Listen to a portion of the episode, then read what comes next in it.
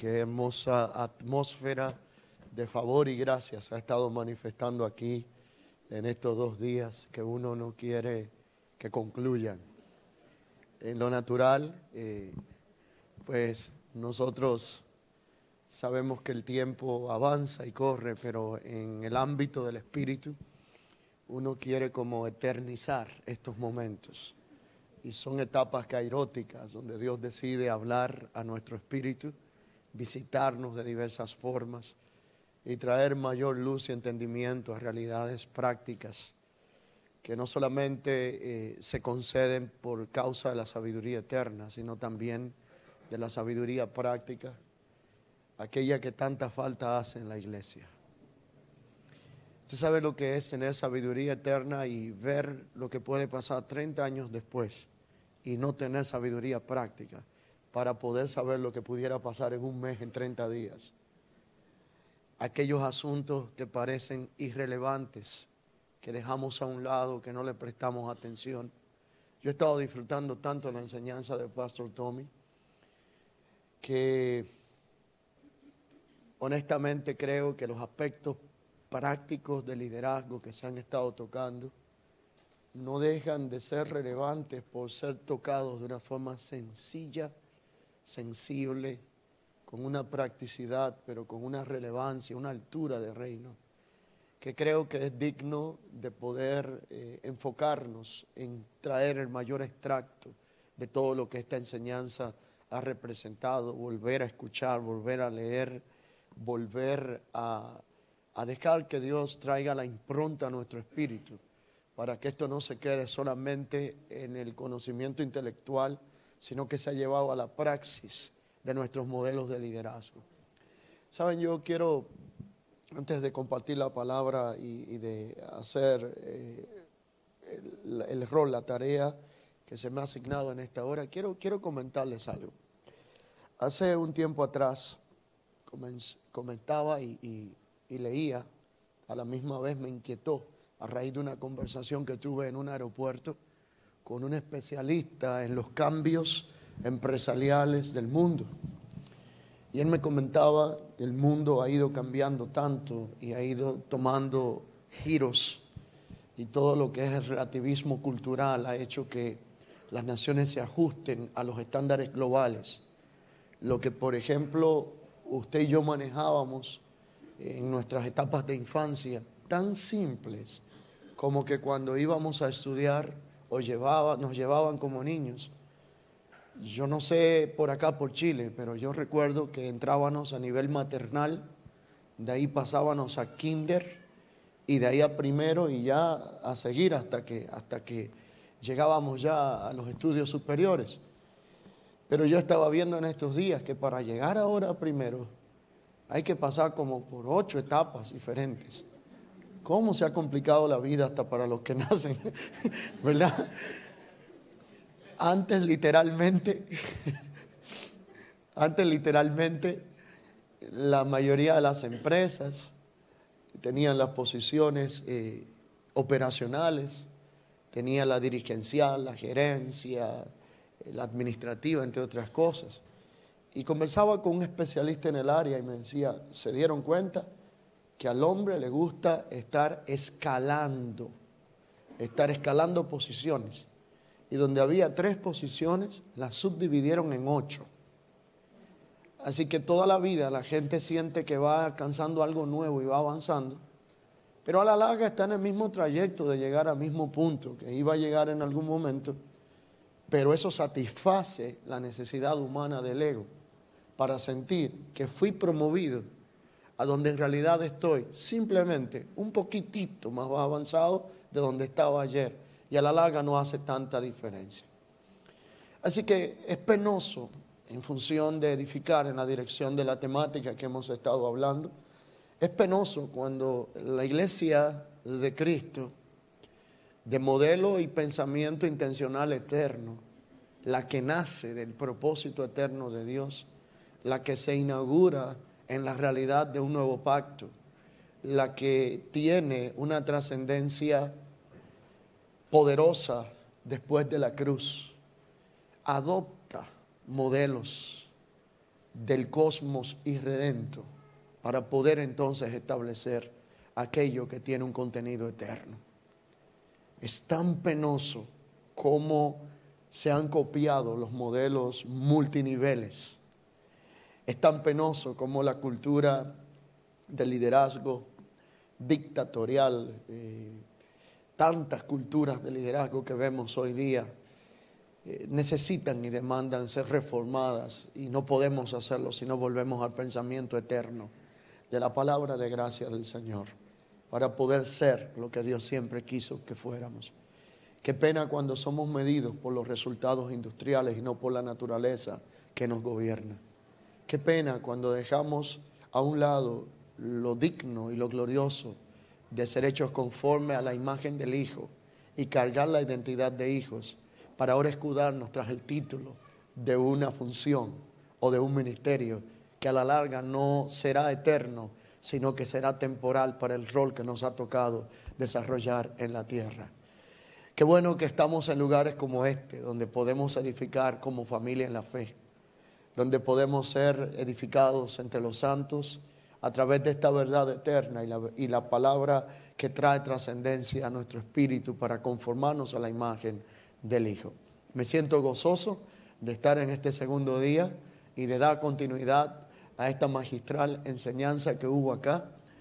La verdad que después de todo lo que Tommy dijo, esto está para pararse y decir, Él lo dijo todo, así que oremos y vamos a ser despedidos. Yo voy a ver qué hago, conforme a lo que me toca ahora comunicar. Pero les quiero invitar a que vayamos a contemplar un pasaje muy conocido que aparece en las Escrituras y que está específicamente en 2 de Corintios en su capítulo 5, verso 16 al verso 21. Segunda de Corintios, capítulo 5, verso 16 al verso 21. Declara la escritura. De manera que nosotros de aquí en adelante a nadie conocemos según el qué? La carne, la vieja naturaleza. Y aun si a Cristo conocimos según la carne, ya nosotros no lo conocemos así. Porque la realidad que hoy nos gobierna es que si estamos en Cristo, somos una nueva criatura. Las cosas que eran viejas ya pasaron. He aquí todas son hechas nuevas. Y todo esto proviene de Dios, quien nos reconcilió consigo mismo por medio o mediante Cristo. Y nos dio el ministerio de la reconciliación, el cual consiste en que Dios estaba en Cristo y nosotros en Cristo participamos como colaboradores de este poderoso ministerio. Y Él estaba en Cristo consigo, reconciliando al mundo consigo y no tomándole en cuenta los pecados a los hombres. Y nos encargó a nosotros la palabra de la reconciliación.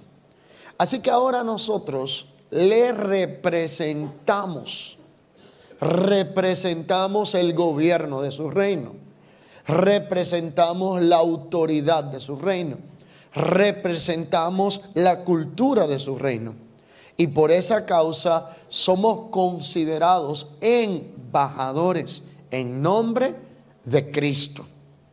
Como si Dios rogase por medio de nosotros, os rogamos en nombre de Cristo, reconciliaos con Dios.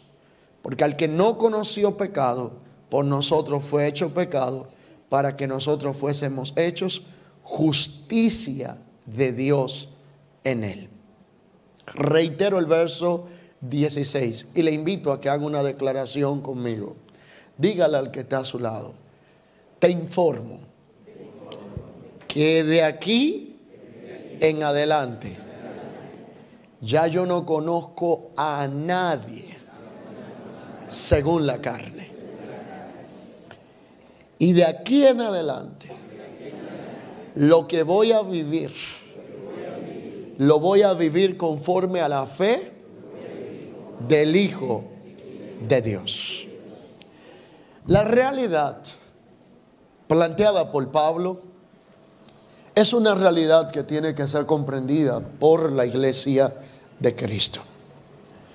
Todo cambia cuando uno entiende el posicionamiento espiritual que ocurre en una nueva creación, en un nuevo hombre, en el ser espiritual que ha sido reconfigurado en nosotros a través de lo que es el proceso de un renacer por medio de la palabra de gracia, a través de lo que es la regeneración que ha venido para devolvernos la forma que tuvimos en el inicio y que nunca debimos de haber perdido, pero que Adán abortó del propósito eterno. La realidad de esto plantea un reposicionamiento, un cambio de vocabulario, un cambio de forma de conducta, un cambio de pensamiento y una migración adecuada incluso en cuanto al conocimiento de Cristo. Hay que aprender a diferenciar a Jesús, aquel que fue el vehículo humano, 100% hombre, donde reposó el Espíritu eterno del Cristo preexistente para poder cumplir el propósito expiatorio y propiciatorio en la tierra como hijo de María y José y que luego fue identificado como hijo de hombre, pero a la misma vez como el hijo de Dios hay que diferenciar a Jesús de Nazaret de Jesús el Cristo. Hay que diferenciar al Cristo resucitado de aquel que caminó en las calles de Nazaret y de Galilea y que fue a la cruz del Calvario a consumar el propósito y a inaugurar la realidad de un nuevo pacto en el orden eterno del Señor. Y Pablo hace un planteamiento relevante para comenzar a poner las cosas en orden. Él dice, de aquí en adelante he sido reconfigurado. Mi modelo de pensamiento ya no es igual. La forma en que hago el ministerio no es la misma. La forma en que me expreso no es igual. La forma en que es gobernada, la forma de los patrones de conducta tampoco es la misma. Y él hace un aclarando sumamente interesante. Él dice, ni siquiera a Cristo lo conozco como lo conocía. Algo ha sido progresivamente iluminado en mi entendimiento para empezar a entender que el Cristo eterno, que el Cristo prometido, que el tipificado, que el profetizado, que el encarnado y que el crucificado, ahora es el resucitado y el ascendido. Ya no lo puedo ver en el contexto natural. No puedo limitarme a lo que entendía antes cuando se me ha confiado el entendimiento de la realidad que ahora me gobierna. Él entendía ahora los principios del reino como nunca antes. Entendía que la realidad del reino no consistía en un posicionamiento jerárquico, sino en un asunto de naturaleza. Aquí todo se trata de naturaleza. El nuevo pacto no es nuevo por un tema de tiempo en expresión, sino por una naturaleza que trae un cambio y una reconfiguración.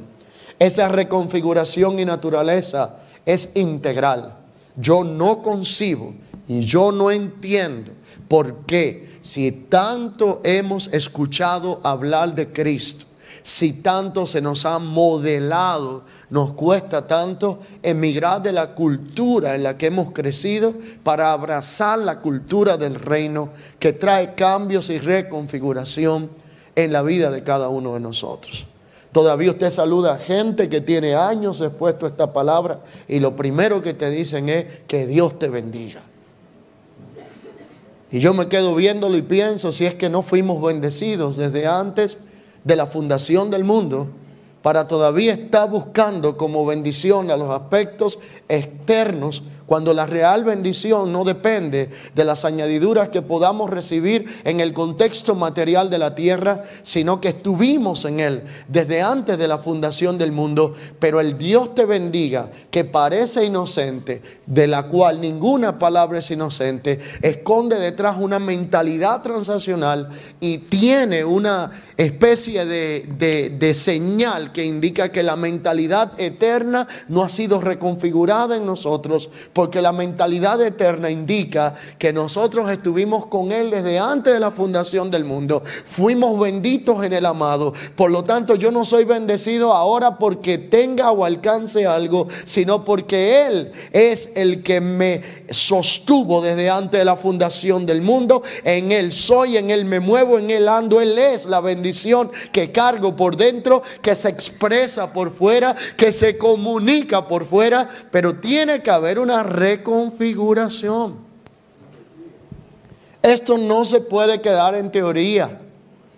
Esto no se puede quedar simplemente en buenos temas que traemos y que tomamos nota para ver cómo se predican en los próximos seis meses sin haberlo aplicado a nuestro estilo de vida. Esto no se puede quedar en un conocimiento improductivo porque la realidad de una nueva naturaleza no castra la reproducción ni la productividad de nosotros. La realidad de una nueva naturaleza nos reconfigura para ser productivos, para poder reproducir el propósito que se nos ha confiado y eso que se nos ha confiado tiene que ser manifestado, pero nosotros tenemos que entender lo que representa el cambio dentro de este contexto de una nueva naturaleza. Así que literalmente Pablo está hablando de un antes y después. El antes y después para él pudo operar en el tiempo como para nosotros. Pero el antes y después comenzó en la cruz. En la cruz fue llevado todo lo que tenía que ver con la vieja naturaleza del Adán caído.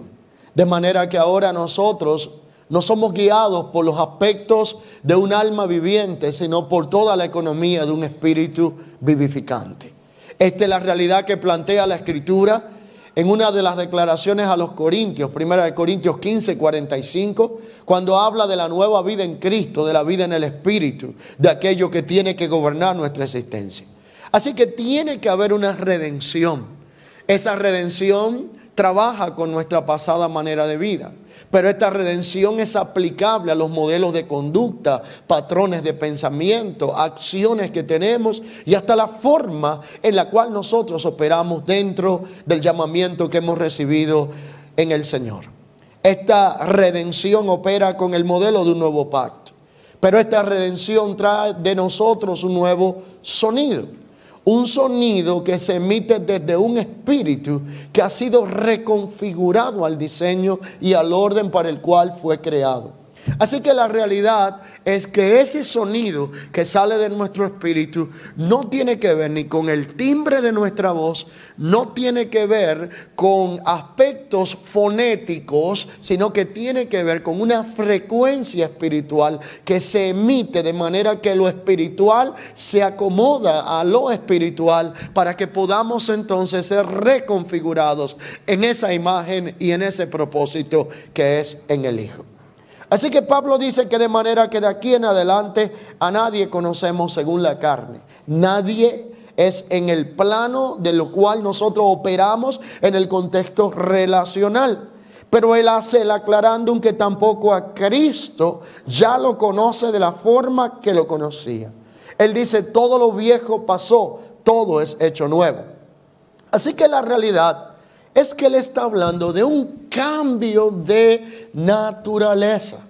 Y está diciendo que así como nosotros fuimos descendientes en el contexto natural de la naturaleza adámica caída, heredamos la condición de hijos de desobediencia. Primera de Pedro en su capítulo 1, verso 13 al 21, usted puede estudiar lo que allí explica el texto bíblico. Y Primera de Pedro 1 del 13 al 21 lo plantea de forma magistral. nosotros heredamos la condición de hijos de desobediencia, mas a través de Cristo recibimos la transformación por medio de la redención y esa redención se efectuó como la antesala a un proceso que todavía no culmina porque Dios está reajustando nuestras vidas para traer la imagen correcta de manera que estamos entre lo que somos y lo que hemos de ser. Dile al que está a tu lado, hay un letrero que dice precaución. Porque estás al lado de un santo en proceso de construcción. Dios no ha acabado conmigo. No estoy completo. No lo tengo todo. No lo he alcanzado ya. Pero lo que sí he hecho es seguir hacia lo que está delante. No detenerme por las realidades que cometí como errores en el pasado, sino mirar al blanco, a la meta, al soberano premio del llamamiento en Cristo Jesús. Entendiendo que estoy entre lo que soy Diga conmigo y lo que he de ser. Pero todavía no se ha manifestado lo que he de ser. Pero cuando se manifieste lo que hemos de ser, le veremos tal y como Él es. Porque ahora cuando se manifieste en su momento oportuno aquello que tiene que ver con lo que se nos ha encomendado y depositado en esta tarea de la reconciliación vamos a tener una imagen que no va a ser conforme a la naturaleza adámica caída, ni a la vieja creación, sino conforme al nuevo hombre que Dios está recreando en nosotros en Cristo. Así que la realidad es que nosotros tenemos una etapa de transformación por medio de la redención, pero fuimos redimidos de tantas cosas que no solo tiene que ver con la naturaleza adámica caída. Dentro de ella habían aspectos que nos identificaban. Nosotros fuimos redimidos por medio del sacrificio perfecto de Cristo. Pero la redención no puede quedarse operando solo en un aspecto espiritual de nuestra existencia. Somos seres integrales espíritu, alma y cuerpo para poder cumplir un solo propósito. Déjenme decirle que la mayoría de los escritos de Pablo, comunidades como la de Colosa, estaban trabajando con algunos problemas y líneas de filosofías huecas basadas en la mentalidad griega que había en aquel momento. Algunas de ellas estaban dirigidas a aquellos que querían volver a esclavizar lo que era con la ley a aquellos que ya eran libres en Cristo. Pero una de las filosofías más peligrosas que existía en aquel tiempo tenía que ver con el nocticismo. ¿Y cuál era el nocticismo? Que todo el pensamiento filosófico de aquel momento, de la mentalidad griega con la que se quería llenar el pensamiento griego, el mundo de su tiempo, planteaba que el hombre lo único que tenía bueno era el espíritu, que el cuerpo no era bueno, que el cuerpo era la, el, vehículo del pecado, por donde el pecado se, se consumaba. Por lo tanto, la realidad era que para el hombre entonces el cuerpo no era nada útil. Pero el punto aquí central era que el diseño de Dios contemplaba lo contrario. Si Dios creó al hombre un ser integral compuesto por espíritu, alma y cuerpo, nada de lo que Dios le dio al hombre era malo. El problema no era que el espíritu era bueno, no es que el alma era mala, no era que el cuerpo era malo. El problema está cuando el espíritu mismo, el cuerpo y el alma no tienen la naturaleza de Dios y no está sometido al espíritu de Dios. Entonces empieza a operar en una dirección contraria a aquella para lo cual fue diseñado. Esta gente empezó a tratar con asuntos y esto llegó a rayar en una línea muy peligrosa.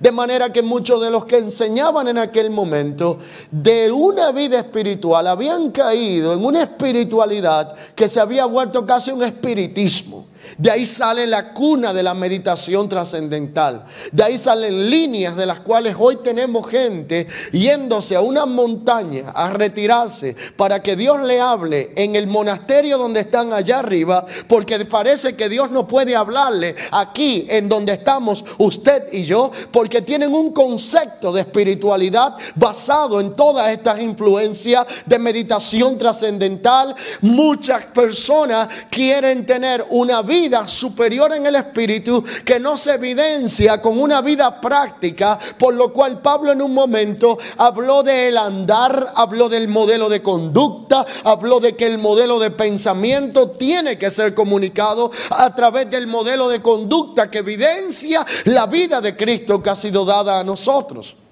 Pero lo más peligroso de esta línea de pensamiento era que ellos llegaron a un momento donde no podían entender como el que fue 100% Dios preexistente, eterno, pudo venir a habitar en el cuerpo de un hombre para consumar el propósito. Así que negaron que Cristo vino en carne y sangre. Juan en su tiempo identificó esta enseñanza tan terrible, esta herejía, y enseñó de la siguiente manera y dijo, amados, no creáis a todo espíritu, porque si alguien dice y anuncia que Cristo vino, pero que no vino en carne y sangre, anticristo es. Porque cómo iba a consumar el propósito si todo lo que tenemos fue gestionado a través del cuerpo del primer Adán y todo lo que tenía que ser solucionado tenía que ser solucionado a través del cuerpo en la legalidad del diseño. Jesús entró por un cuerpo humano a la tierra, no como un espíritu sin cuerpo. Por lo tanto, lo que empezó por el primer Adán fue resuelto por el postrer Adán para reconciliarnos con Dios, para volvernos representantes y dignos embajadores del reino de Dios y para encomendarnos la palabra de reconciliación. Algo tuvo que suceder y fue en el cuerpo. A mí me preocupa una espiritualidad sin evidencia práctica, porque es como mucha teoría y pocos resultados. En mi país usamos una frase que dice, eso es mucha espuma y poco chocolate. Porque la realidad es que somos tan espirituales, pero no podemos demostrarlo en la evidencia práctica de nuestros patrones de conducta, en la reconfiguración de nuestro pensamiento, en las acciones de nuestras formas relacionales, de cómo hacemos la vida práctica diaria de lo que se nos ha encomendado a reconciliar en Cristo. Y la realidad de Pablo es que él dice que él entendió que fue redimido de su pasada manera de vivir. Ahora, la redención en Cristo involucra varios aspectos que tienen que ser redimidos. No solo la realidad del ámbito espiritual, sino que la naturaleza espiritual tiene que cambiar todo lo demás que tiene lo que compone un ser integral, entiéndase nuestro estilo de vida. Tome nota si usted puede y si quiere, tres aspectos que tienen que ser transformados cuando somos redimidos. Los primeros son nuestros modelos relacionales. Cómo nosotros nos relacionamos y cómo nosotros entendemos lo que es nuestro, nuestra comunión con el Señor. Así que si hemos sido transformados, las motivaciones y las expectativas que nosotros tengamos también tienen que ser transformadas y la motivación y las expectativas son aquellas que nos conectan con otras personas y muchas de ellas, motivación y expectativa, gobiernan nuestro accionar. Usted quiere saber cuál es la realidad que gobierna mi acción, tengo que discernir cuál es mi expectativa y cuál es mi motivación. Pastor Tommy hablaba de algo sumamente interesante cuando hablaba de los modelos de liderazgo. El punto acá es que en esta realidad presente, como lo enseñé anoche, para Dios no es tan relevante qué usted hace, sino que usted es conforme a la nueva naturaleza. Entonces, si lo que yo soy influencia y determina lo que yo hago, implica que lo que yo soy está intrínsecamente conectado con lo que es expectativa y motivación. ¿Qué me motiva a hacer lo que hago? ¿Qué expectativa tengo de lo que estoy haciendo? Hay cantidad de gente que está experimentando lo que se llama depresión ministerial. Déjenme decirle, esto es un tema que hay que tocarlo. Yo he visto cómo la depresión ministerial está arrastrando muchas personas. Para mí esto es inconcebible porque la depresión no es más que falta de esperanza y yo no puedo entender cómo un ser espiritual que lo que más tiene es esperanza eterna en Cristo Jesús pueda perder la esperanza en la cual Dios ha hablado a nosotros que nos ha dado en Cristo. Yo no estoy diciendo que no es posible que usted pase por un proceso depresivo. Somos espirituales pero también somos alma, pero también somos cuerpo, pero enfrentamos realidades. Ahora lo que yo sí estoy diciendo es en quién está tu expectativa. Porque si mi expectativa está en la respuesta de la gente, si mi expectativa está en el sostenimiento material que un ministerio me pueda dar, si mi expectativa está en el éxito paradigmático humano, basado en resultados, en evaluación de rendimiento, que es el modelo cosmos empresarial metido dentro del Evangelio, entonces tendríamos que concluir que Pablo fue un fracasado. Tendríamos que pensar que la mayoría de los apóstoles fueron gente que no fue exitosa. Murieron con, con, con, cantidad de situaciones y crisis y momentos de dificultad. Algunos de ellos los quemaron en aceite. A otros lo lanzaron del pináculo del templo. Algunos lo amarraron de las patas de los caballos y lo arrastraban por la ciudad para hacer reír a la gente. Lo lanzaron a los leones. Pero ellos murieron con una expectativa en lo eterno. Algunos murieron y murieron glorificando a Dios. Esteban fue apedreado y no se quejó, sino que dijo, veo a Cristo sentado a la diestra del Padre. Las piedras no son mi prioridad, mi prioridad está enfocada en lo eterno, porque todo el resultado que tengamos se compone de una naturaleza redimida que ahora tiene expectativas y motivaciones que son totalmente diferentes a las que teníamos en el Adán caído si mis expectativas y mis motivaciones siguen siendo iguales estando en Cristo que antes de estar en Cristo, entonces tiene que haber una revisión si en verdad he experimentado un cambio de naturaleza. ¿Qué es lo que espero de la gente cuando le sirvo? Porque aquí el punto nada más no es servirle a la gente, es el por qué y el para qué estamos haciendo lo que estamos haciendo. ¿Qué espero del liderazgo que me acompaña?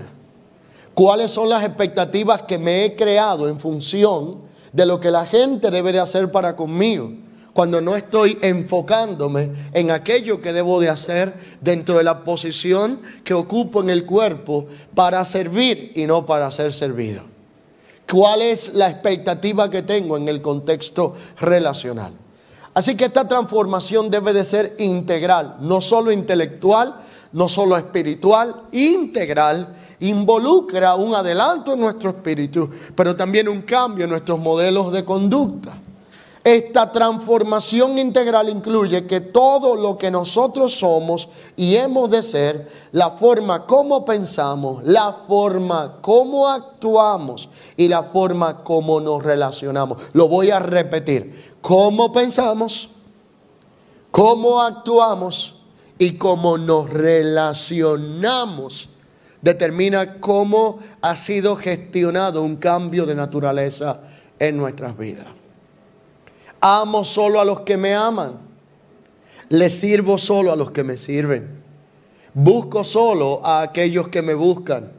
O de alguna manera u otra, para poder contar con mi afecto, tiene que haber un vínculo institucional o hay un entendimiento de lo que es el cuerpo y su cultura para amarnos y valorarnos y estimarnos los unos a los otros, más allá del rótulo denominacional que nos identifica, el punto acá es que usted y yo somos de una misma familia. Esa es la dimensión eterna de la iglesia, no la local. Esa es aquella que trasciende los aspectos humanos y raciales. Un nuevo orden, una nueva raza. De manera que el problema acá no es si usted eh, canta más rápido o canta más lento, si predica más, más fuerte o si tiene una voz más suave. Aquí el problema no es de forma, el punto es de fondo. Somos una nueva creación y una nueva creación está por encima del estatus, del sexo, del orden racial. No es si usted es hombre o si usted es mujer, no es si tú eres elitista o clase baja. Aquí no hay nada de esa basura religiosa ni de esos disparates de forma. Aquí lo que vale es la nueva creación en Cristo, de manera que a nadie lo conocemos según la carne. Y si a Cristo lo conocimos así, ya no lo conocemos de la misma forma. Así que yo pienso, actúo y me relaciono de acuerdo y conforme a la naturaleza que me está gobernando. Lo que me gobierna determinará mi patrón de conducta. Pero hablar de redimir sin definir esta declaración sería irresponsable. Redimir significa comprar el pago de la libertad de uno que era esclavo ante una condición. Ser redimidos entonces nos lleva a nuestra condición previa a la esclavitud en que estábamos. Nos transforma en una nueva condición implica que si Dios ha pagado la libertad que hoy tenemos en Cristo Jesús, ya no estamos ni bajo la influencia de la ley, ya no estamos bajo la influencia del pecado, la condición que estábamos de ilegalidad fue cambiada por una condición de legalidad. Ahora vivimos en la nueva criatura, ahora vivimos en el proceso de un nuevo hombre, de una nueva creación pero esa nueva creación ya no es condenada por la misma realidad que antes le condenaba. De modo que ninguna condenación hay, no para el que está en la religión evangélica, sino para el que está en Cristo. Porque si yo cometí un delito con mi vieja naturaleza y me cambiaron la identidad y la naturaleza, nadie puede juzgarme ahora con una nueva condición basado en mi antigua naturaleza, porque yo estoy en Cristo, ya no estoy en Adán. Así que fui el que cometí el delito pero no en esta naturaleza, sino en la condición de pensamiento anterior que me generó cantidades de conflictos y problemas, pero en el proceso de la redención, ahora yo tengo también que redimir mi patrón de conducta. No puedo seguir comportándome como me comportaba antes.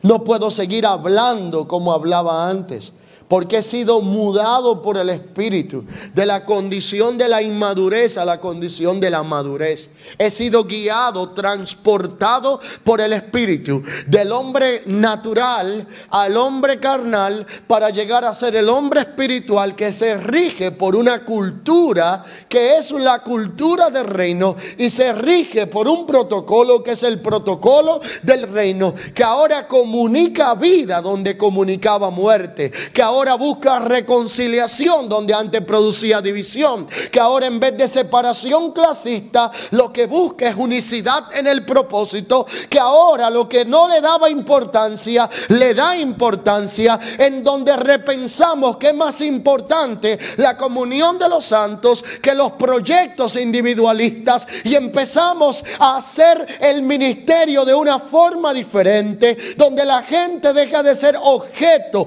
que llega el ministerio ministerio para sostenernos económicamente o para ser usados para, para lograr propósitos y empezamos a verlo como el propósito de reconciliación encomendado por Dios, como aquellos colaboradores, como parte de una familia y esto reconfigura y cambia todo el sistema operacional en el cual nosotros nos comportamos.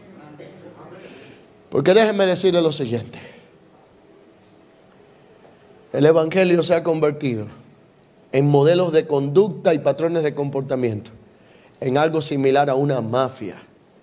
Si no perteneces al grupo que pertenecías antes, entonces se te asesina el carácter para descalificarte y que no puedas llegar al cumplimiento pleno de tu propósito. Y si usted quiere ver lo que yo le estoy diciendo, pregúntese, ¿Cómo te saludan aquellos que te saludaban cuando eras parte de una congregación y ahora ya no lo eres? Y si tú quieres saber si esto es cierto, pregúntate, ¿qué va a pasar cuando no tengas comunión ministerial por alguna razón u otra con quienes antes tenías?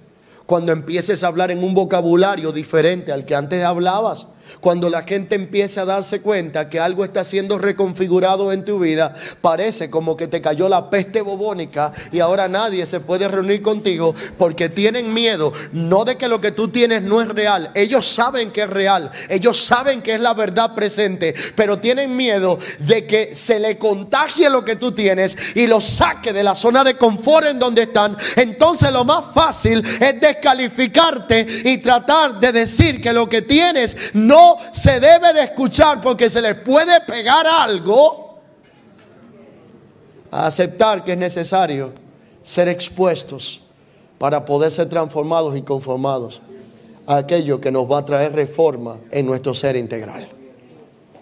Así que literalmente nosotros tenemos esta condición y la redención en Cristo es completa.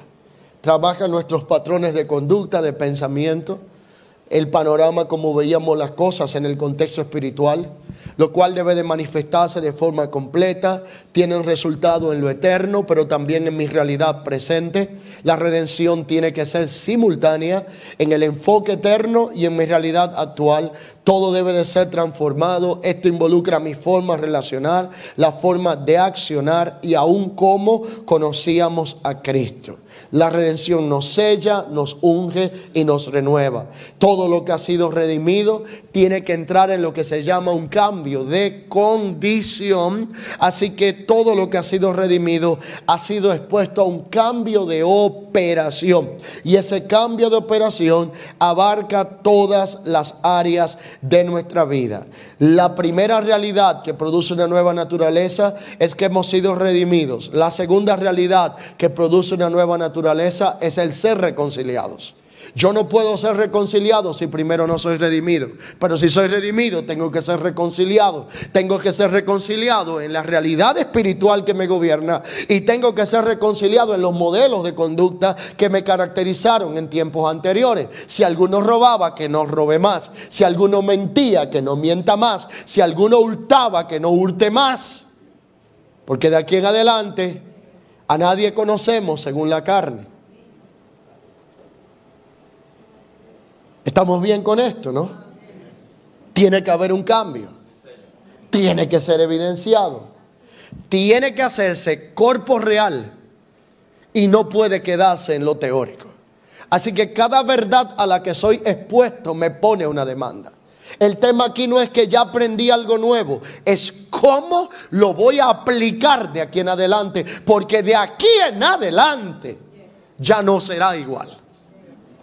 Aquí el tema es que la verdad viene para desmantelar patrones de pensamiento. Aquí el tema es que la realidad de lo apostólico no es dejarte como estabas, sino desconstruir lo erróneo para volverte a reedificar conforme al diseño y propósito del Señor. Así que al desconstruir desmantelamos las guaridas de pensamientos imprecisos y erróneos desmantelamos cantidades de patrones de conducta. Y dentro de todos estos patrones de conducta, entonces esa redención nos devuelve la identidad.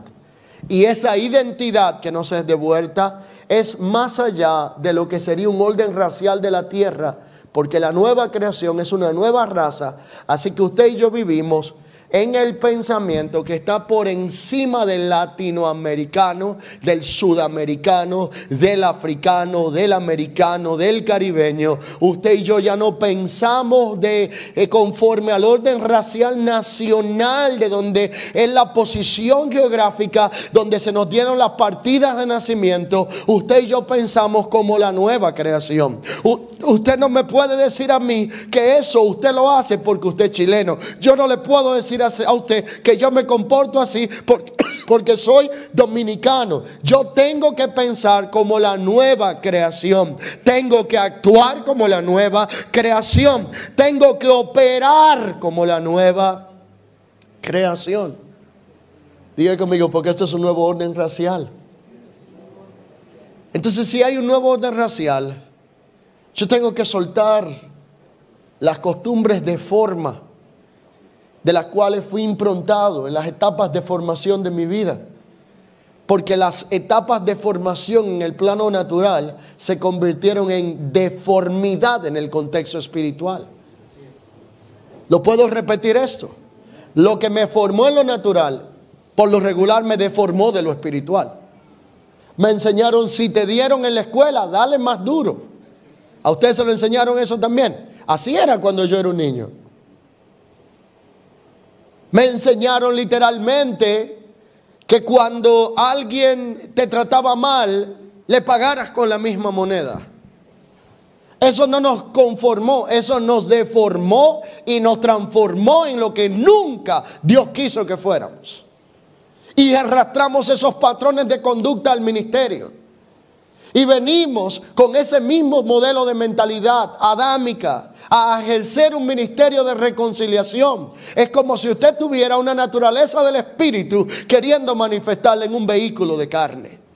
No vamos a poder expresar la naturaleza del propósito mientras sigamos gobernados por los sentimientos, las emociones, la naturaleza adámica caída cargada de resentimiento, de rencores, de facturas pendientes de cuando me hiciste aquello o cuando me hicieron el otro, de la herida que cargo del pasado, del perdón que nunca otorgué. De modo que si alguien está en Cristo, nueva criatura es. Yo reconozco que hay gente que ha sido maltratada, herida, ha pasado por proceso, nadie lo está anulando ni lo está negando, pero sacúdete de eso ya y levántate, porque si estás en Cristo, las cosas viejas pasaron y todas fueron hechas nuevas.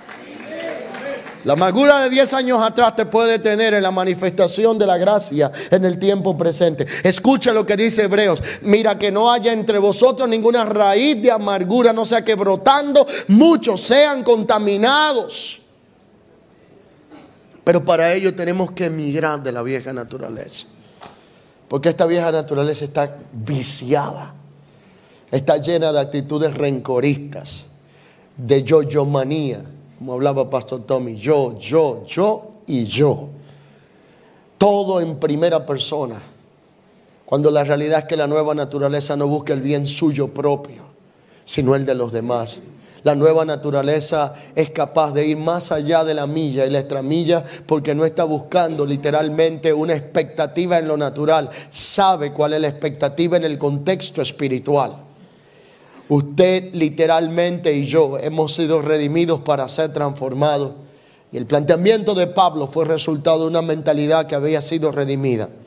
Por eso en el verso 16 dice, de manera que nosotros de aquí en adelante no conocemos a nadie según la carne. No operamos según la carne. Y aun si a Cristo lo conocíamos según la carne, ya no lo conocemos así. Porque todo lo que en otro tiempo fue nuestra forma de operar antes de estar en Cristo, debe de ser redefinido a través de la lente de la gracia. Los conceptos relacionales, todo lo que tiene que ver con los sentimientos almáticos transaccionales, la forma en que antes veíamos y conocíamos a Cristo, ya no debe de ser la misma en que lo vemos ahora, la forma en que hacíamos ministerio, la forma en que éramos gobernados por motivaciones al servir, la forma en que éramos gobernados por sentimientos de vanagloria que suscitaban en nuestro corazón para motivarnos a hacer las cosas en la vieja naturaleza y la vieja creación ya no pueden seguir gobernando esta nueva etapa de nuestra vida.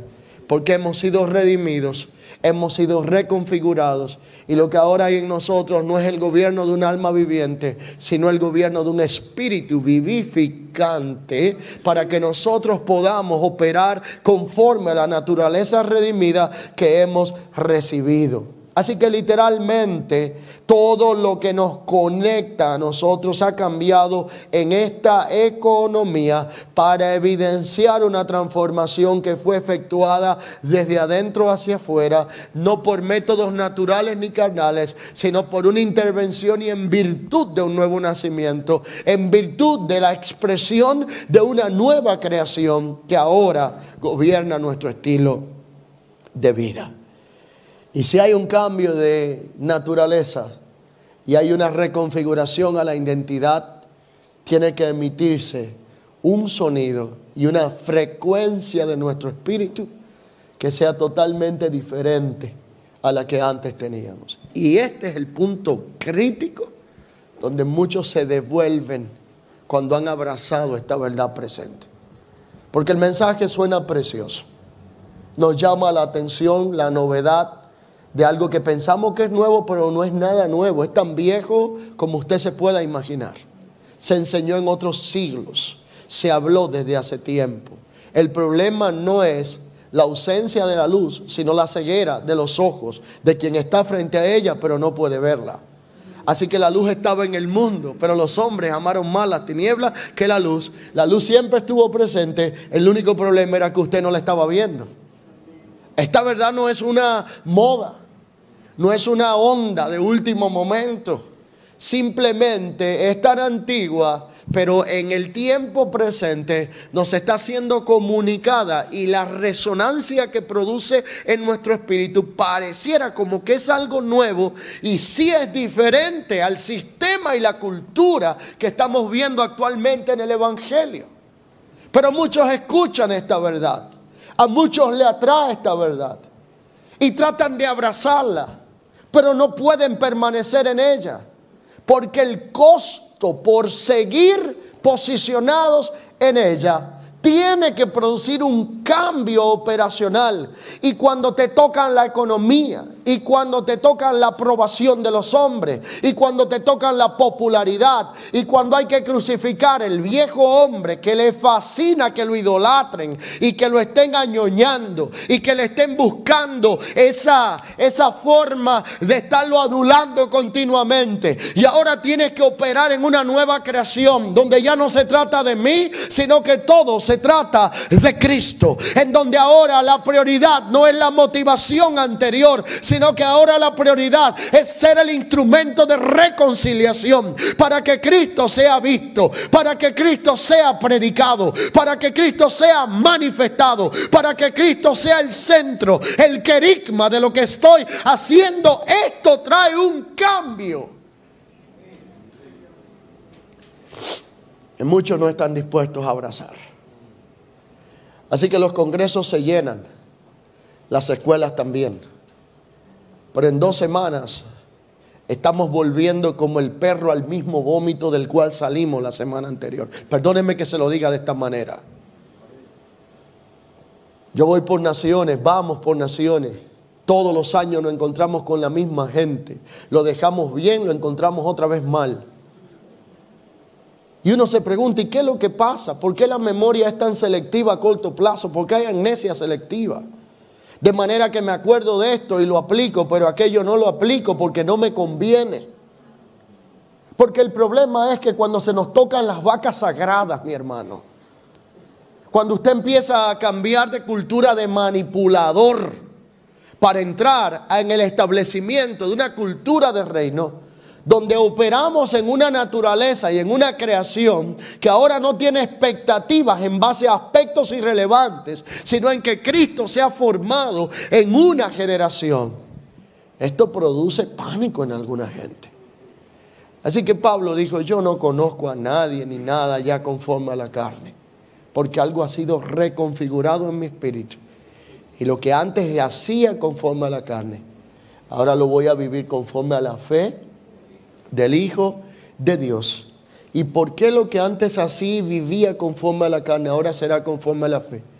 Porque en el traslado de la naturaleza adámica a la naturaleza del Espíritu en Cristo, literalmente nuestros sentidos ya no operan conforme a los naturales, sino que ahora nuestros sentidos espirituales son despertados para nosotros poder identificar aspectos, no por lo que nuestros ojos ven y nuestras manos palpan, sino por lo que el Espíritu acomoda al Espíritu, porque lo espiritual solo puede ser recibido en lo espiritual. Así que ya no nos mueven los ambientes de la tierra, sino que nos mueve la aprobación del trono y el estar en Cristo reconciliando aquello que se había desconectado del propósito para que pueda volver al propósito pleno de su existencia. La ley era transaccional, pero la gracia es relacional. Una mentalidad transaccional no redimida lo que hará es que planteemos aspectos como lo que se nos ha estado hablando en estas dos primeras en esta primera enseñanza de esta mañana. Usted vale por lo que tiene. Si me busca, te busco. Si me llama, te llamo. Te invito para que me invites. Si vienes, tengo que ir a donde tú estás. Hay quejas y no recibo nada a cambio de lo que estoy dando o haciendo operamos en una mentalidad meritocrática, totalmente opuesta a la gracia. De manera que esperamos que nos traten conforme al mérito nuestro y no en conforme a la naturaleza que nos gobierna. Por eso aman lo que es la primera silla. Aquí no estoy hablando de que está sentado delante. Yo estaba sentado ahí delante, por favor. Nadie se sienta aludido. Así que si estás sentado delante, disfrútalo. Pero si te sientan atrás, disfrútalo también.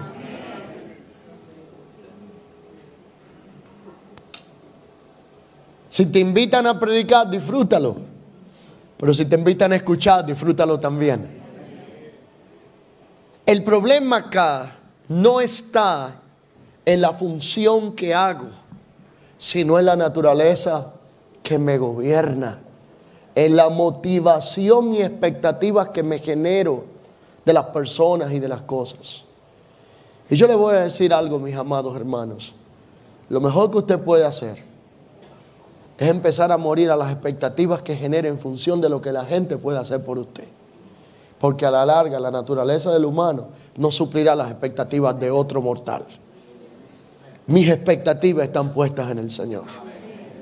Por eso yo predico no esperando nada a cambio de nadie si algo pasa, bendito Dios. Si no pasa, no me voy herido. Porque mi problema no está en expectativas humanas, sino en el cumplimiento del propósito eterno. Cuando usted ama a la gente, cuando usted sirve a la gente, cuando usted entiende lo que es la verdadera, eh, la realidad del oficio al que ha sido llamado. Su expectativa no está puesta en resultados temporales, está puesta en resultados eternos. Y la realidad de lo eterno cambia el panorama en el cual nosotros nos movemos y en la forma en la cual nosotros actuamos. Necesitamos una generación que se levante, que de una vez y por todas sea guiada por el Espíritu, abandonar la posición almática, a la posición de resentimiento, la posición de la inmadurez del Adán caído para entrar en el Espíritu vivificante y que volvamos a servir a Dios en espíritu y en verdad, no esperando nada de nadie, sino entendiendo que todo lo tenemos ya de Él y deudores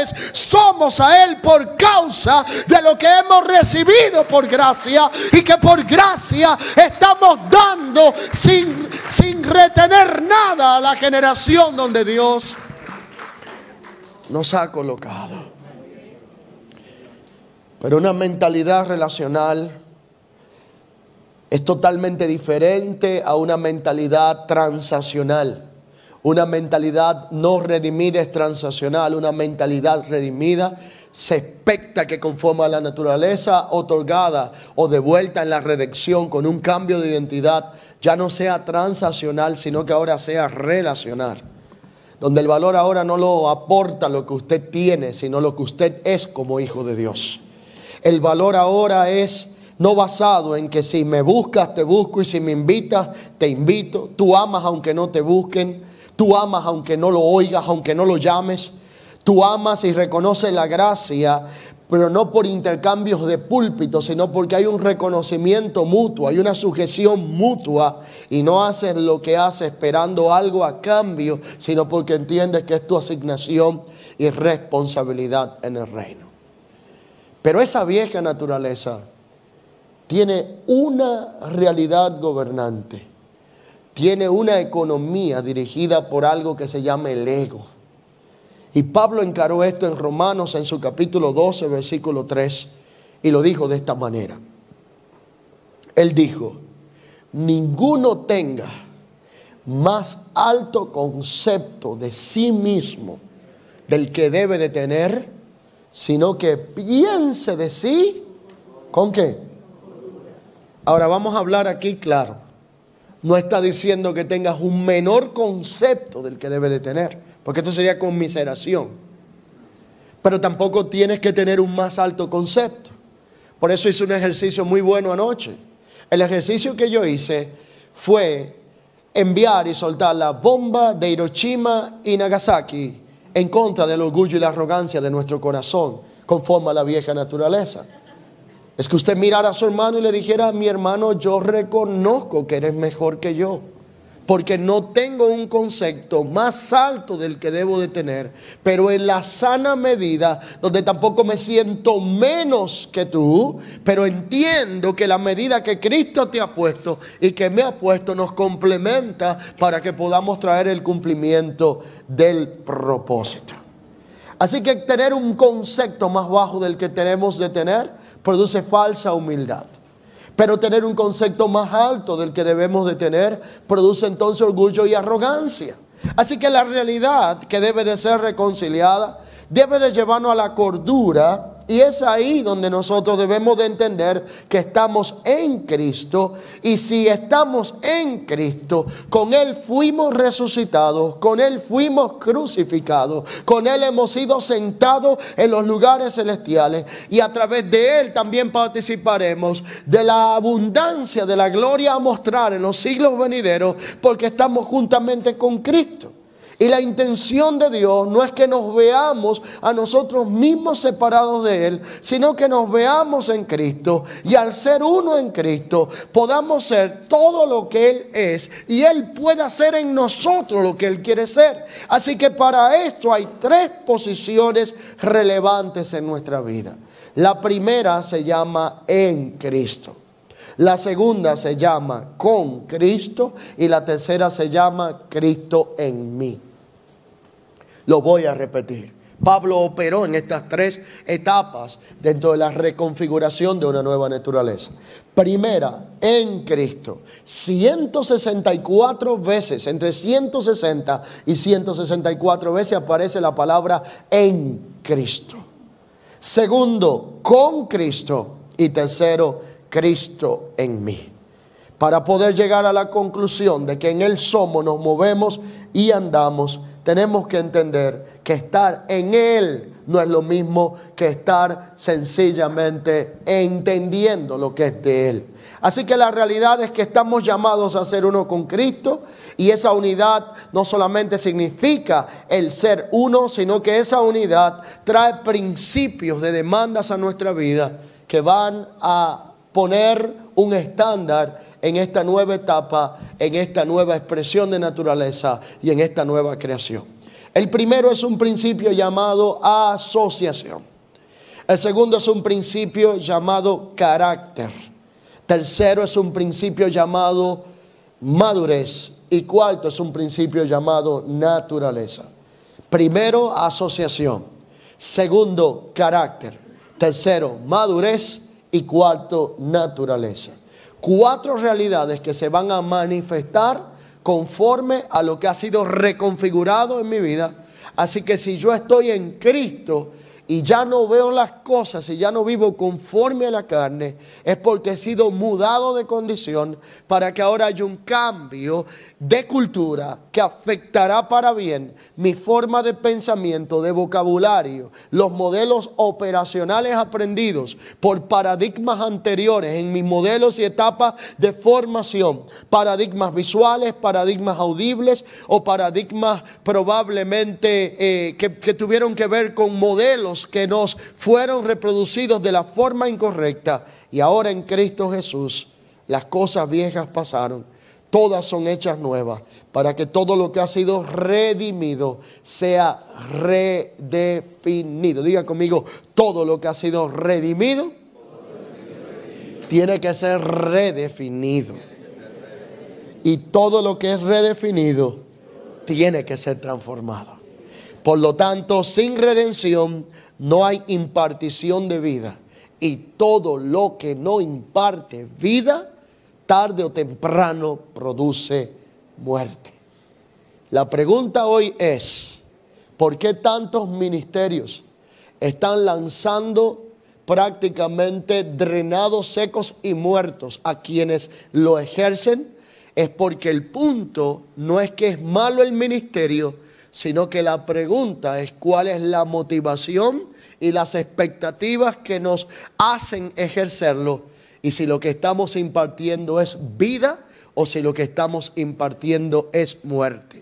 Si estamos en Adán, impartiremos muerte vamos a ser drenados, consumidos y tarde o temprano vamos a tener una sequía y una fuerte bancarrota espiritual que hará que lo que comenzó probablemente bien termine mal, pero si estamos en Cristo, aquello que hacemos producirá vida, deleite, regocijo y vamos a comenzar a disfrutar aquello que Dios nos ha encomendado de manera tal que en conclusión podemos decir, el Evangelio en sí no es complicado.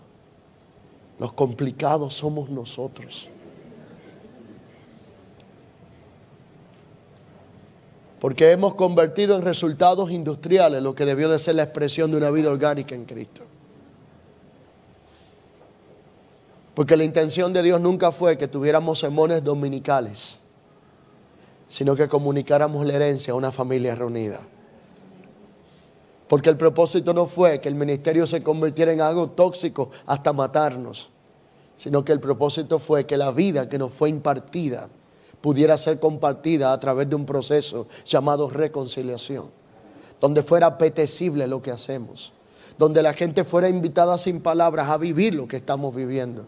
Yo me pregunto qué tan deseable es para el que no tiene a Dios acercarse a los modelos que estamos reproduciendo y que estamos expresando. Yo me pregunto si encuentra aquel que sale de una pandilla donde todos son fieles y leales, la misma lealtad dentro del Evangelio. ¿Sabe lo que me dijo un hombre un día?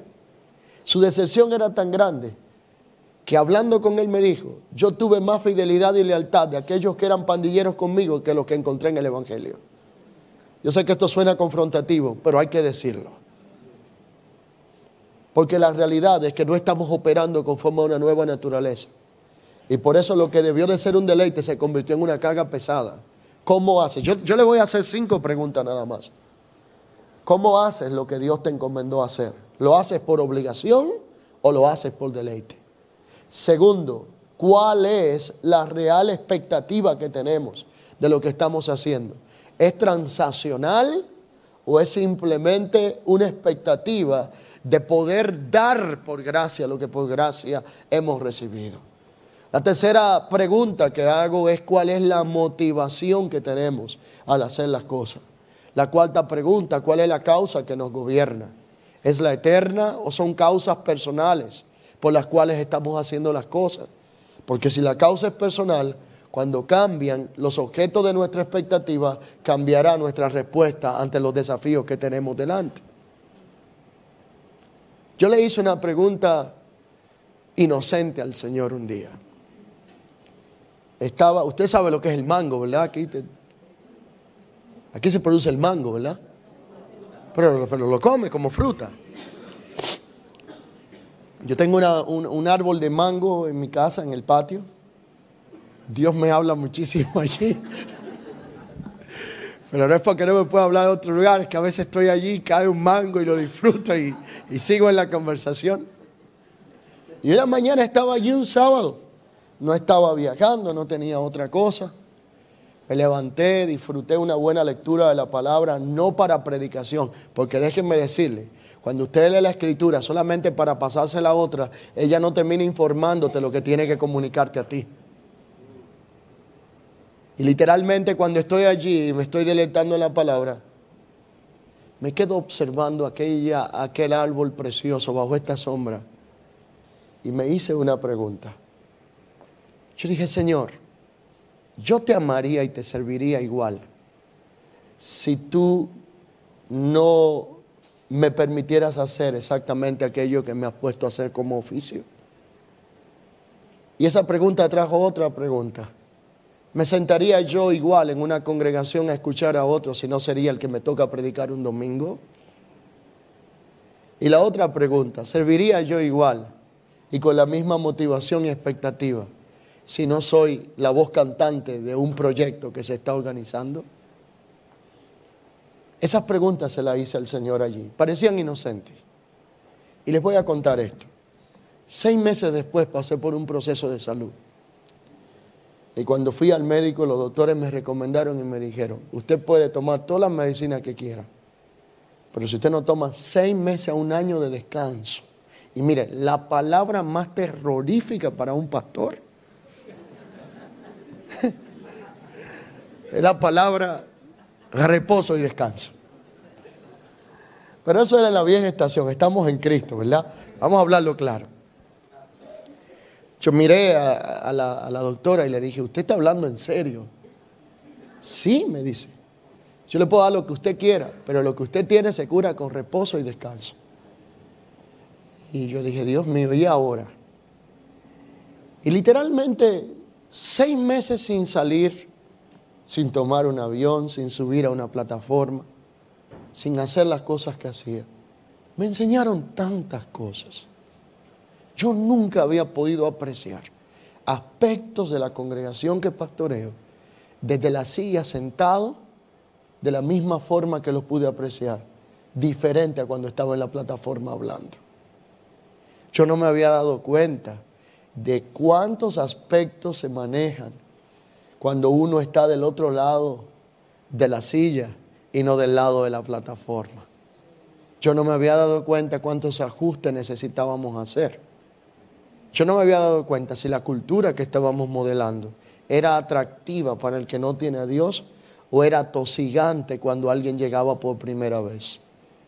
Porque el problema es que estamos impuestos a ver las cosas desde acá, pero no desde allá. Y yo quisiera dejarles esta impronta acá. No vea esto como una predicación. Véalo más bien como una reflexión profunda conforme a una realidad y posicionamiento que debemos de tener en esta nueva estación. ¿Cuál es la naturaleza que nos gobierna? Y la pregunta final será, si en dentro de la naturaleza que nos gobierna hemos hecho un cambio y una transición para no seguir operando ni viendo las cosas conforme a la carne, sino a la nueva vida que se nos ha comunicado a través del Espíritu y conforme a una nueva creación.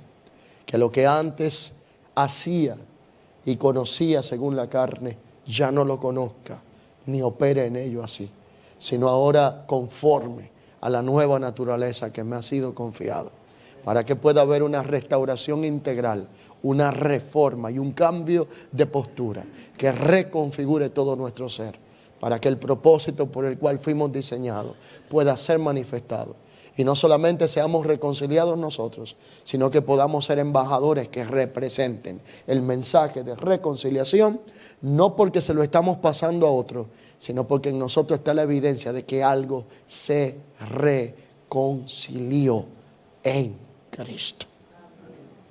Que seamos reconciliados en nuestros modelos de pensamiento, en nuestro vocabulario, en nuestros patrones de conducta, en nuestras motivaciones y en nuestra expectativa, para que la real naturaleza que hoy nos gobierna pueda ser manifestada, Cristo pueda ser expresado y que podamos decir como Pablo, de ahora en adelante, ni siquiera Cristo lo conozco según la carne, porque ahora todo lo que voy a hacer y voy a vivir, lo voy a hacer conforme a la fe del Hijo de Dios.